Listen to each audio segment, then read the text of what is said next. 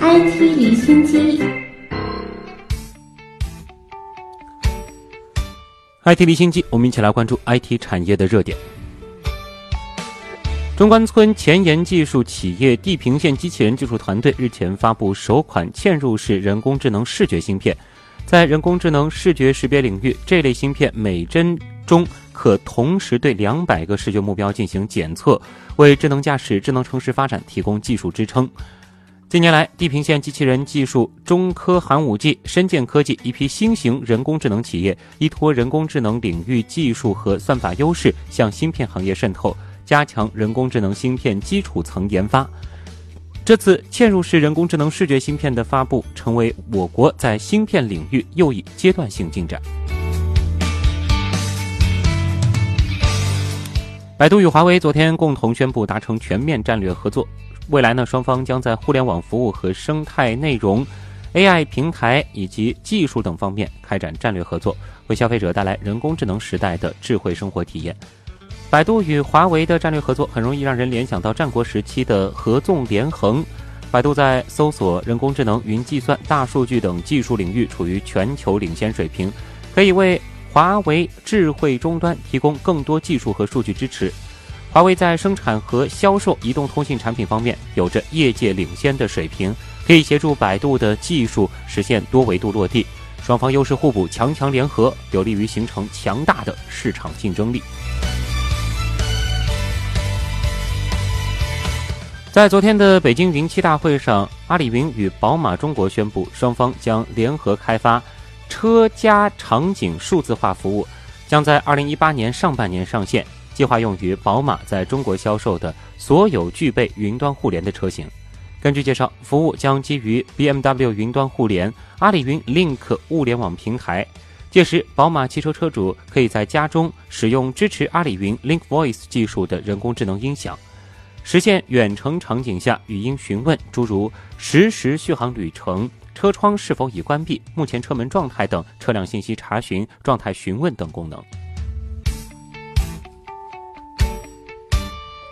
昨天呢，腾讯的企业微信宣布，日活跃用户超过三千万，拥有一百五十万家注册企业，未来将会推出多项扶持计划，包括一元奖励基金。二零一六年四月，企业微信正式上线，为企业提供了全新的办公移动化解决方案。二零一七年，企业号与微信企业微信正式合并，推出了企业微信二点零版本。还是在昨天，美团外卖联合科大讯飞在北京举办了一场智能语音助手发布会。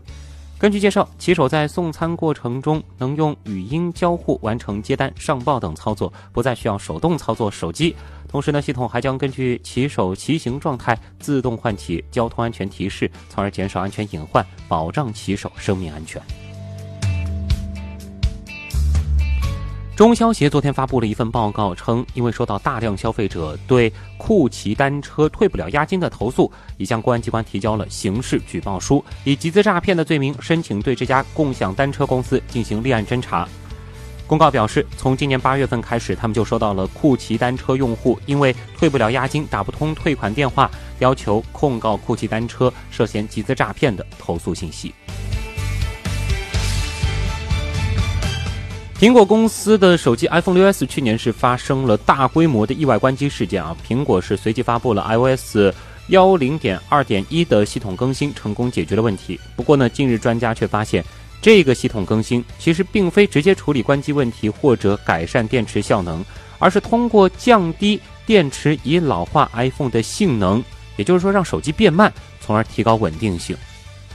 苹果方面回应称。锂电池在低温、低能量和长久使用后将无法提供极好的性能，并将可能导致意外关机，以此来保护手机电子元器件。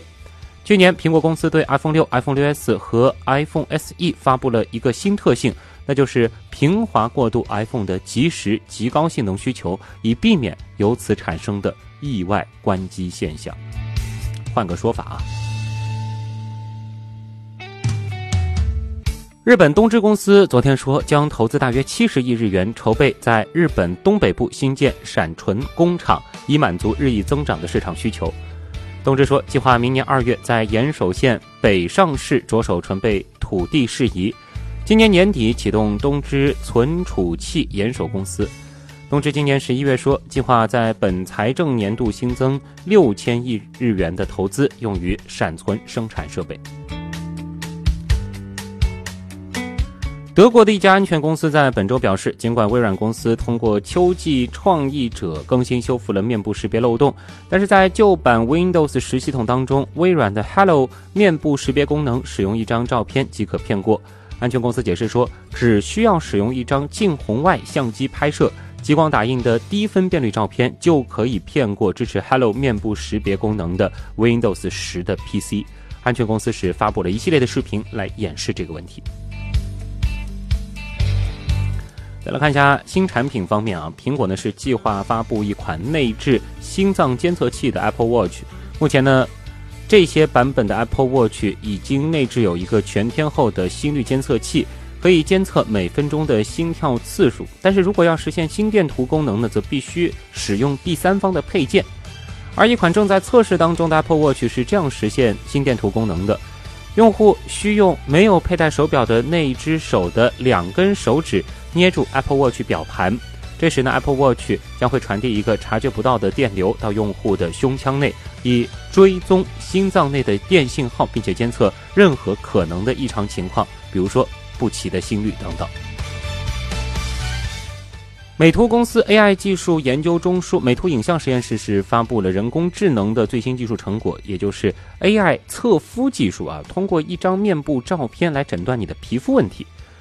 美图影像实验室成立于二零一零年，是美图公司 AI 技术的研发中枢。研究领域呢，包括人脸技术、图像增强、AR 技术、3D 技术等等。这次发布的 AI 测肤呢，是可以通过一张手机自拍照，全面了解自己的皮肤情况。